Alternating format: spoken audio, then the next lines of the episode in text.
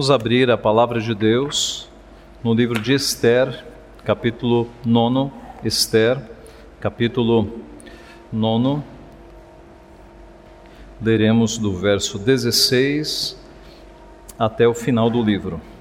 Esther 9, de 16 até ao final. Diz assim a palavra do Senhor. Também os demais judeus que se achavam nas províncias do rei se reuniram e se dispuseram para defender a vida, e tiveram sossego dos seus inimigos, e mataram a setenta e cinco mil dos que os odiavam. Porém, no despojo não tocaram. Sucedeu isso no dia 13 do mês de Adar. Do dia, no dia 14 descansaram e o fizeram dia de banquetes e de alegria. Os judeus, porém, que se achavam em Suzã, se ajuntaram nos dias 13 e 14 do mesmo e descansaram no dia 15 e fizeram um dia de banquetes e de alegria. Também os judeus das vilas que habitavam nas aldeias abertas fizeram do dia 14 do mês de Adar dia de alegria e de banquetes e dia de festa e de mandarem porções dos banquetes uns aos outros. Mordecai escreveu estas coisas e enviou cartas a todos os judeus que se achavam em todas as províncias do rei Assuero, aos de perto e aos de longe, ordenando-lhes que comemorassem o dia 14 do mês de Adar e o dia 15 do mesmo, todos os anos, como os dias em que os judeus tiveram sossego dos seus inimigos, e o mês que se lhes mudou de tristeza em alegria, de luto em dia de festa, para que os fizessem dias de banquetes e de alegria de mandarem porções dos banquetes uns aos outros e dádivas aos pobres. Assim, os judeus aceitaram como costume o que naquele tempo haviam feito pela primeira vez, segundo Mordecai lhes prescrevera. Porque Amã, filho de Amedata, o Agagita, inimigo de todos os judeus, tinha intentado destruir os judeus e tinha lançado o pur, isto é, sortes, para os assolar e destruir. Mas, tendo Esther ido perante o rei, ordenou ele por cartas que o seu mau intento, que assentara contra os judeus, recaísse contra a própria cabeça dele, pelo que enforcaram a ele e a seus filhos. Por isso, aqueles dias chamam Purim, do nome Pur. Daí, por causa de todas as palavras daquela carta e do que testemunharam e do que lhes havia sucedido determinaram os judeus e tomaram sobre si, sobre a sua descendência e sobre todos os que se chegassem a eles, que não se deixaria de comemorar estes dois dias, segundo o que se escrevera deles e segundo o seu tempo marcado todos os anos, e que estes dias seriam lembrados e comemorados geração após geração por todas as famílias, em todas as províncias e em todas as cidades, e que estes dias de Purim jamais caducariam entre os judeus e que a memória deles jamais se extinguiria entre os seus descendentes. Então a rainha Esther, filha de Abiail, e o judeu Mordecai escreveram com toda a autoridade, segunda vez, para confirmar a carta de Purim. Expediram cartas a todos os judeus, às 127 províncias do reino de Assuero, com palavras amigáveis e sinceras, para confirmar estes dias de Purim nos seus tempos determinados, como o judeu Mordecai e a rainha Esther lhes tinha estabelecido, e como eles mesmos já o tinham estabelecido sobre si e sobre a sua descendência, acerca do jejum e do seu lamento. E o mandado de Esther estabeleceu estas particularidades de Purim e se escreveu no livro. Depois disto, o rei Assuero impôs tributos sobre a terra e sobre as terras do mar, quanto aos mais atos do seu poder e do seu valor, e ao relatório completo da grandeza de Mordecai, a quem o rei exaltou. Porventura não estão escritos no livro da história dos reis da Média e da Pérsia? Pois o judeu Mordecai foi o segundo depois do rei Assuero, e grande para com os judeus, e estimado pela multidão de seus irmãos, tendo procurado o bem-estar do seu povo e trabalhado pela prosperidade de todo o povo da sua raça. Vamos orar mais uma vez. Pai Santo, Deus bendito, nós te somos muito gratos pelo registro fiel dos teus poderosos feitos na história do teu povo registro que chega até nós inalterado, ó Pai, para que possamos ver a tua grandeza, os teus atos, a tua soberania e possamos viver, ó Pai, da forma como te agrada. Nós te pedimos mais uma vez, nesta noite, que o teu Santo Espírito, ó Pai, Abra a nossa mente para que compreendamos a tua palavra e que o teu Santo Espírito possa aplicar a tua palavra no nosso coração, de modo a vivermos neste mundo com os olhos na Jerusalém que virá. Ó Pai, a vivermos neste mundo como se não precisássemos dele, ó Pai, a vivermos aqui, mas com o nosso coração no Senhor, buscando ao Senhor. Ajuda-nos, Pai. Fala conosco, é o que nós pedimos humildemente, e em nome de Jesus. Amém. Você já teve saudades de um lugar para o qual você nunca foi? Saudades de um lugar para o qual você nunca foi? Por que será que nós sonhamos com um mundo sem tristeza, se nós nunca vivemos num mundo sem tristeza? Por que nós sonhamos com um mundo sem injustiças, se nós nascemos num mundo de injustiças? Por que nós sonhamos com um mundo sem pobreza, se nós nunca tivemos a experiência de viver num mundo sem pobreza?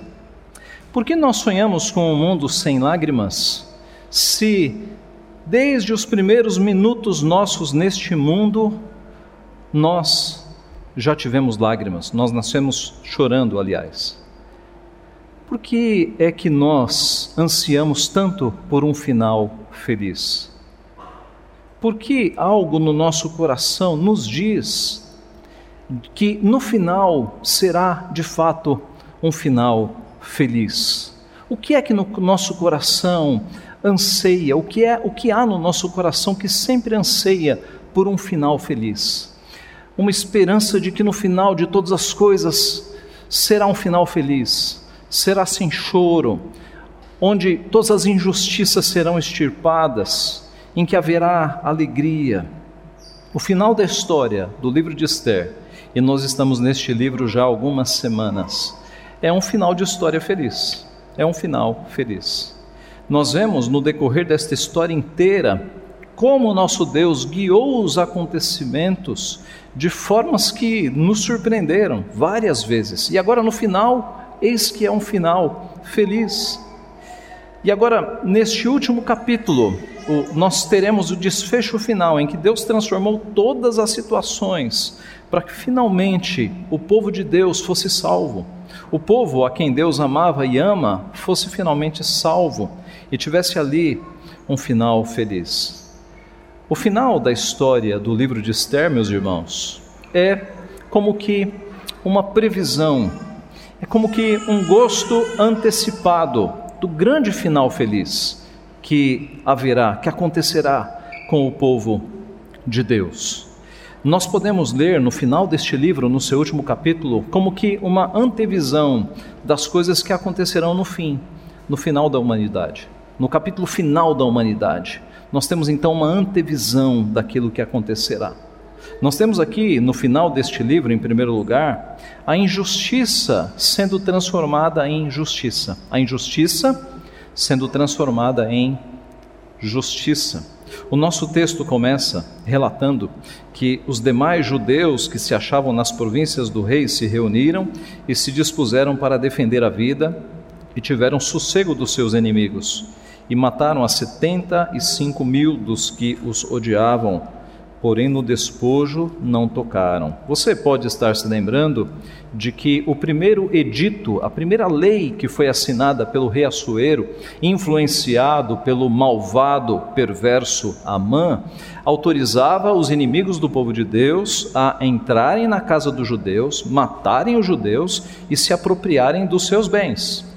Era isso que o edito, aquela lei né, dos medos persas, autorizava.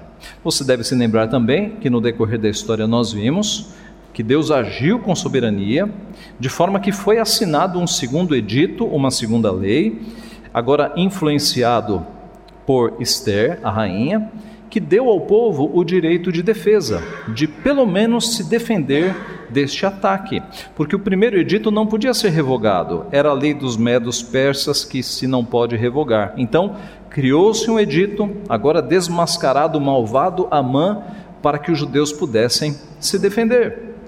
E foi assim que eles se defenderam. E no capítulo 9, nós temos a, a, o número a, eh, de mortos a partir desta defesa. No versículo 6 do capítulo 9, nós temos o registro de que na cidadela de Suzã os judeus mataram e destruíram a 500 homens. No versículo 10, nós temos o registro de que os filhos de Amã, os dez filhos de Amã, eles foram enforcados. E observe que quando, ah, quando Deus mudou todas as coisas e ficou notório ao povo que Deus estava agindo em favor dos judeus, diz um pouco mais atrás da história que muitos ali que não eram judeus passaram a crer no Deus de Israel. Mas observe também que o mal continuou, porque os filhos de Amã aparecem aqui sendo mortos porque eles foram buscar vingança. Né? Eles odiavam os judeus, havia muitos inimigos, mas eles morreram aqui. No verso 15, nós temos o registro de mais 300 morrendo e não se tocavam no despojo, e no verso 16 você tem nas 127 províncias, era um império gigantesco, o total de 75 mil mortos. Então, se você juntar os 75 mil das províncias mais os 300 e os 500, você chega em 75 mil e 800 mortos. Este era o total de pessoas que odiavam o povo de Deus. Estes eram os inimigos do povo de Deus. Talvez alguns tenham escapado, mas os inimigos, os que odiavam o povo de Deus, os seguidores de Amã, eram em grande número, 75.800 morreram, porque foram para cima dos judeus e os judeus se defenderam. Verso 24: Porque Amã, filho de Amedata, o Agagita, inimigo de todos os judeus, tinha intentado destruir os judeus e tinha lançado pur, isto é, sortes, para assolar e destruir. Amã, a Malequita, descendente de Agag, era o líder da oposição, era o líder dos inimigos do povo de Deus. Verso 25: Mas tendo Esther ido perante o rei, ordenou ele por cartas que o seu mau intento, que se assentara contra os judeus, recaísse contra a própria cabeça dele, pelo que enforcaram a ele e a seus filhos. Tanto Amã foi enforcado na própria forca que havia construído para Mordecai, como os dez filhos de Amã foram enforcados também. A injustiça foi transformada em justiça. As vítimas, o povo de Deus, estas vítimas tiveram a chance de se defender e a injustiça foi anulada. Mas, irmãos, mais do que isso, na verdade, uma justa e antiga ordem de Deus finalmente foi obedecida. Que ordem era esta? Se você voltar na história do povo de Deus, você vai perceber em Êxodo capítulo 17 que quando os israelitas saíram do Egito, os amalequitas atacaram eles no deserto. E por conta desta traição, desta vileza, Deus amaldiçoou os amalequitas e os condenou à extinção. Isso está em Êxodo 17. Lá nós lemos o seguinte a partir do verso 8. Então veio Amaleque, de onde vêm os amalequitas, e pelejou contra Israel em Refidim. Com isto ordenou Moisés a Josué: Escolhe-nos homens e sai e peleja contra Amaleque. Amanhã estarei eu no cimo do outeiro, e o bordão de Deus estará na minha mão. Fez Josué como Moisés lhe dissera, e pelejou contra Amaleque. Moisés, porém, Arão e Ur subiram ao cimo do outeiro. Quando Moisés levantava a mão, Israel prevalecia. Quando, porém, ele abaixava a mão, prevalecia Amaleque. Ora, as mãos de Moisés eram pesadas, por isso tomaram uma pedra e a puseram por baixo dele, e nela, e ele nela se assentou. Arão e Ur sustentavam-lhe as mãos, um de um lado, outro do outro. Assim lhe ficaram as mãos firmes até o pôr do sol. E Josué desbaratou a Amaleque e a seu povo a fio de espada. Então disse o Senhor a Moisés: Escreve isto para a memória num livro e repete-o a Josué porque eu hei de riscar totalmente a memória de Amaleque de debaixo do céu. Deus escreveu isso. Eu vou acabar com Amaleque e com todos os seus descendentes, porque eles nos traíram, eles nos pegaram de emboscada, eles foram vis. Mais à frente na história, Deus envia Saul para cumprir esta ordem e acabar com os amalequitas. O que que Saul faz? Desobedece. Saul poupa Agag, um ancestral de Amã, e ele ainda toma animais dos amalequitas como despojo, e não podia tomar nada como despojo. Era guerra santa, era ordem de Deus. Em guerra santa você não pega despojos. Você se lembra o que aconteceu com Acã quando ele tomou despojos? O que aconteceu com o povo de Deus?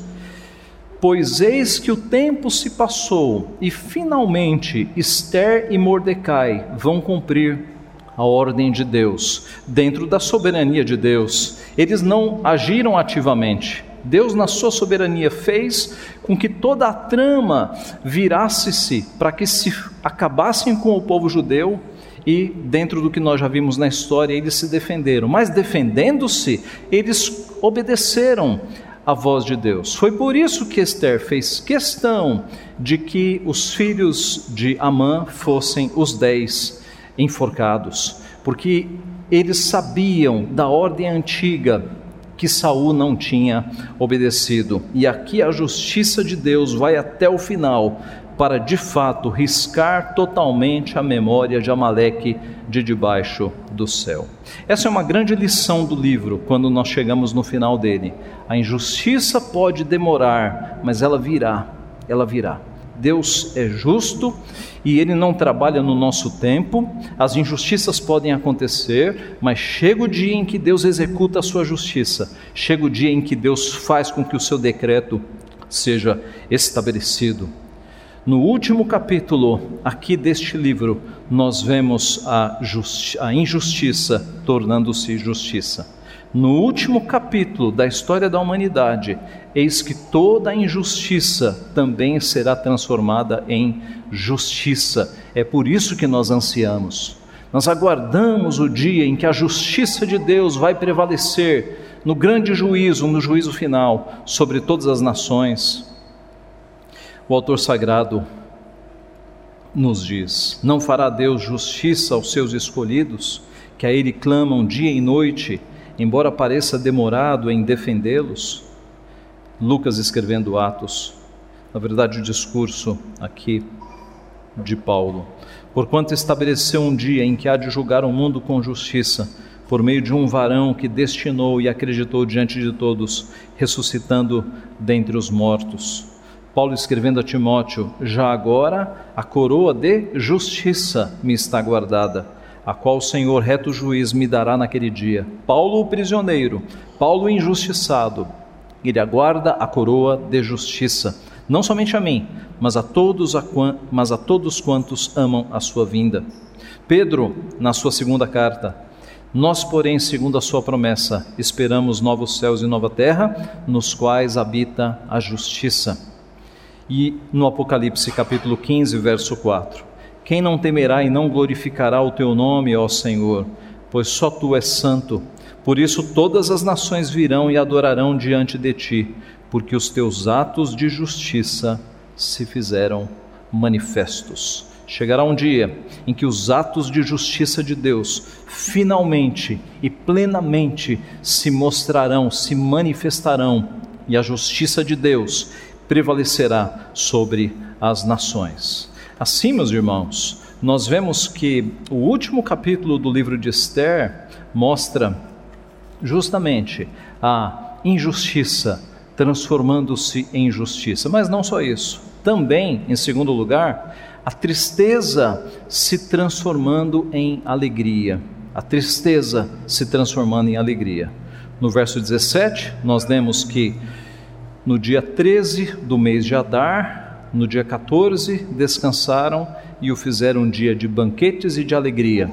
Com a morte dos inimigos, o povo começou a fazer dias de descanso, diz o texto, descansaram, dias de banquetes e dias de alegria. No verso 18, a mesma coisa: dias de descanso, dias de banquete, dias de alegria.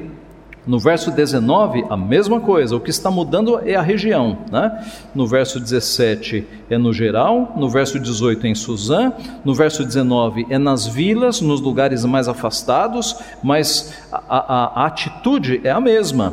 No verso 19, observe: também os judeus das vilas que habitavam nas aldeias abertas fizeram do dia 14 do mês de Adar dia de alegria e de banquetes e dia de festa e de mandarem porções dos banquetes uns aos outros. Além de ser um dia de alegria, de banquete, de festa, eles presenteavam os outros com partes do banquete.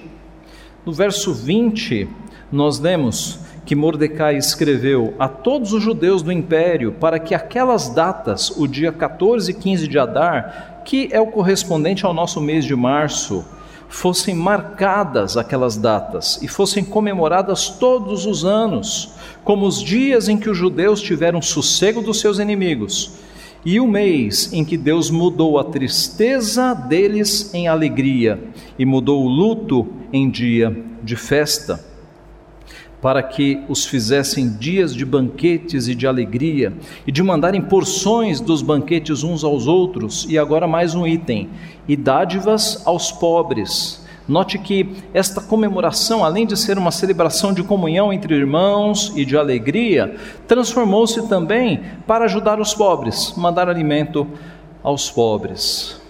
Nós temos aqui, meus irmãos, de novo, uma antevisão dos fins dos tempos quando Deus transformará toda tristeza em alegria. Abra sua Bíblia em Apocalipse, capítulo 19. Apocalipse, capítulo 19.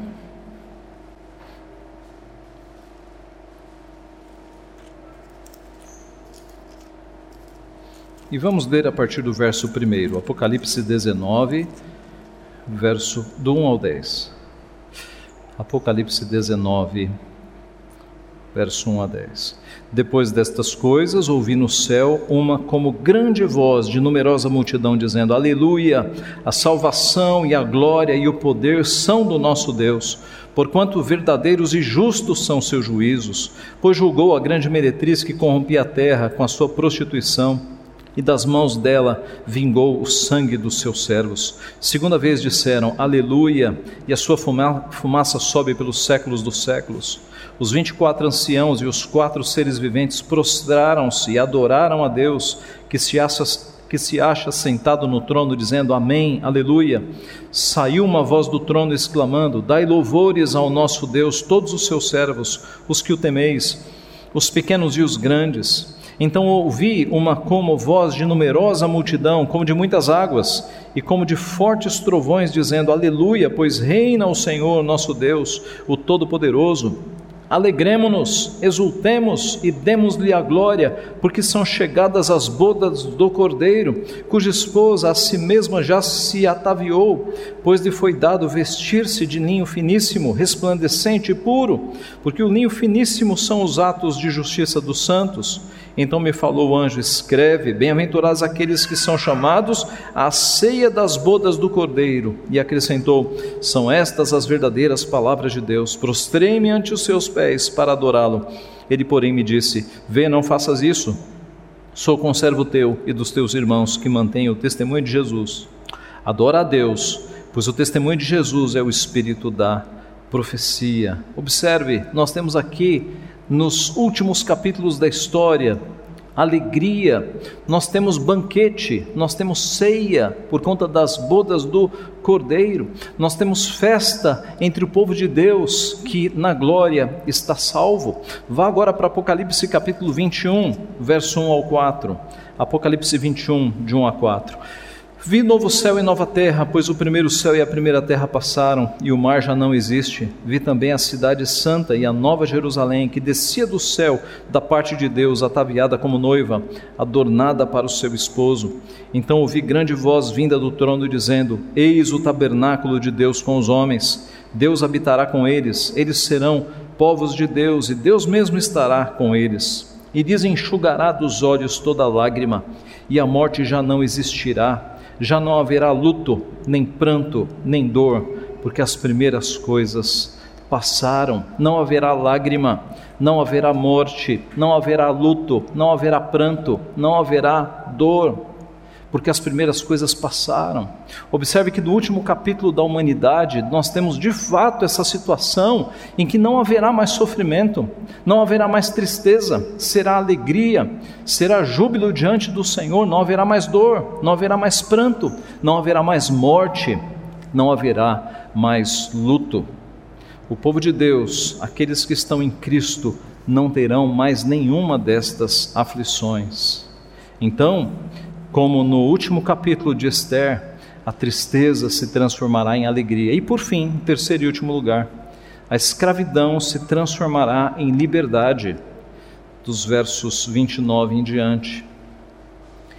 Então a rainha Esther, filha de Abiail, e o judeu Mordecai escreveram com toda a autoridade, segunda vez, para confirmar a carta de Purim expediram cartas a todos os judeus, a 127 províncias do reino de Assuero, com palavras amigáveis e sinceras, para confirmar estes dias de Purim nos seus tempos determinados, como o judeu Mordecai e Esther lhes tinham estabelecido, e como eles mesmos já o tinham estabelecido sobre si e sobre a sua descendência, acerca do jejum e do seu lamento.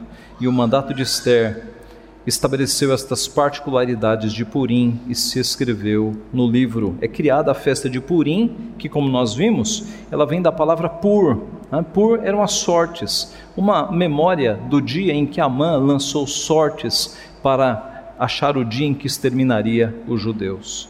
Meus irmãos, a história de Esther começa com ela e com Mordecai na posição de escravos, de servos, porque os povos que estavam ali, né, o povo de Deus estava ali, como um povo escravizado. Mas a história termina com Esther na posição de rainha e de Mordecai como primeiro-ministro. Eles que foram vítimas de um edito que transformou-se em carta, agora no final do livro, eles é que estão escrevendo as cartas. E as cartas estão sendo enviadas com coisas que eles estão estabelecendo. Eles que foram vítimas de uma data estabelecida para extermínio do povo de Deus, agora estão estabelecendo datas para comemorar a salvação do povo de Deus. Mordecai, que no início da história é um desconhecido e um injustiçado, é um esquecido, porque mesmo depois de ter descoberto uma conspirata, uma conspiração, o rei não lhe deu crédito e ele passou quase dois anos sem ser lembrado, agora no final do livro ele está sendo exaltado. Mordecai, que chegou a rasgar as suas vestes e se vestir de pano de saco e de cinza, agora ele aparece, literalmente, no capítulo 10, como grande e estimado pela multidão de seus irmãos. Veja como Deus transformou esta história, como Deus fez que da escravidão estes homens e mulheres agora tivessem a salvação Veja como Deus transformou a história. Nós nos lembramos do Salmo 113. Ele ergue do pó o desvalido e do monturo o necessitado, para o assentar ao lado dos príncipes, sim como com os príncipes do seu povo. E nós temos aqui igualmente uma antevisão do final dos tempos, quando Deus transformará finalmente toda e qualquer escravidão em liberdade. Aliás, Paulo escreve aos Romanos mostrando o que acontecerá nos últimos dias, Romanos capítulo 8. Ele escreve o seguinte: Porque para mim tenho por certo que os sofrimentos do tempo presente não podem ser comparados com a glória a ser revelada em nós. A ardente expectativa da criação aguarda a revelação dos filhos de Deus, pois a criação está sujeita à vaidade não voluntariamente, mas por causa daquele que a sujeitou, na esperança de que a própria criação será redimida do cativeiro da corrupção para a liberdade da glória dos filhos de Deus. Porque sabemos que toda a criação a um só tempo geme e suporta angústias até agora, e não somente ela, mas também nós, que temos as primícias do Espírito, igualmente gememos em nosso íntimo, aguardando a adoção de filhos a redenção do nosso corpo. O que é que Paulo está dizendo aqui? Que a criação foi afetada pela queda. Na queda no Éden, você se lembra? Deus disse para a criação: a criação, a terra produzirá cardos e abrolhos, espinhos e ervas daninhas. O cosmos foi afetado com a queda, a criação foi afetada com a queda. As nossas plantações não produzem o que poderiam produzir se não fosse por conta da queda. A, a, toda a vegetação e todo o reino animal, mineral, está afetado pela queda.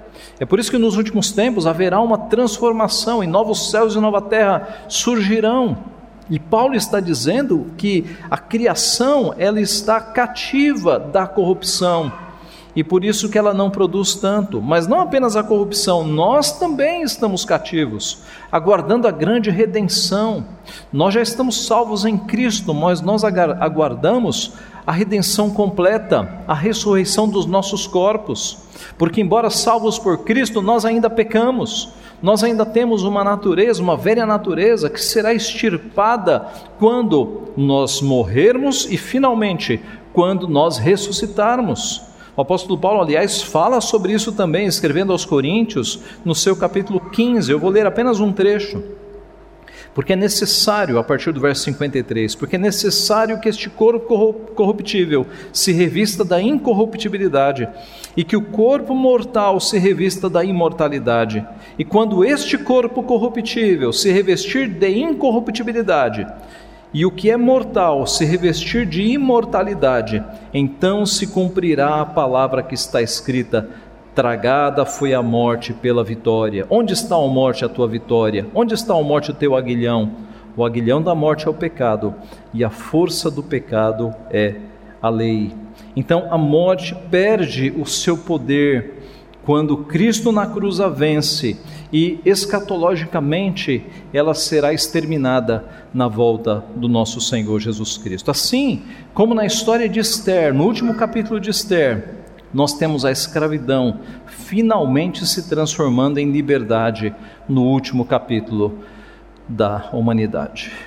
Meus irmãos, concluindo, nesta narrativa, neste final feliz do livro de Esther, nós temos um versículo que ele destoa, não sei se você percebeu.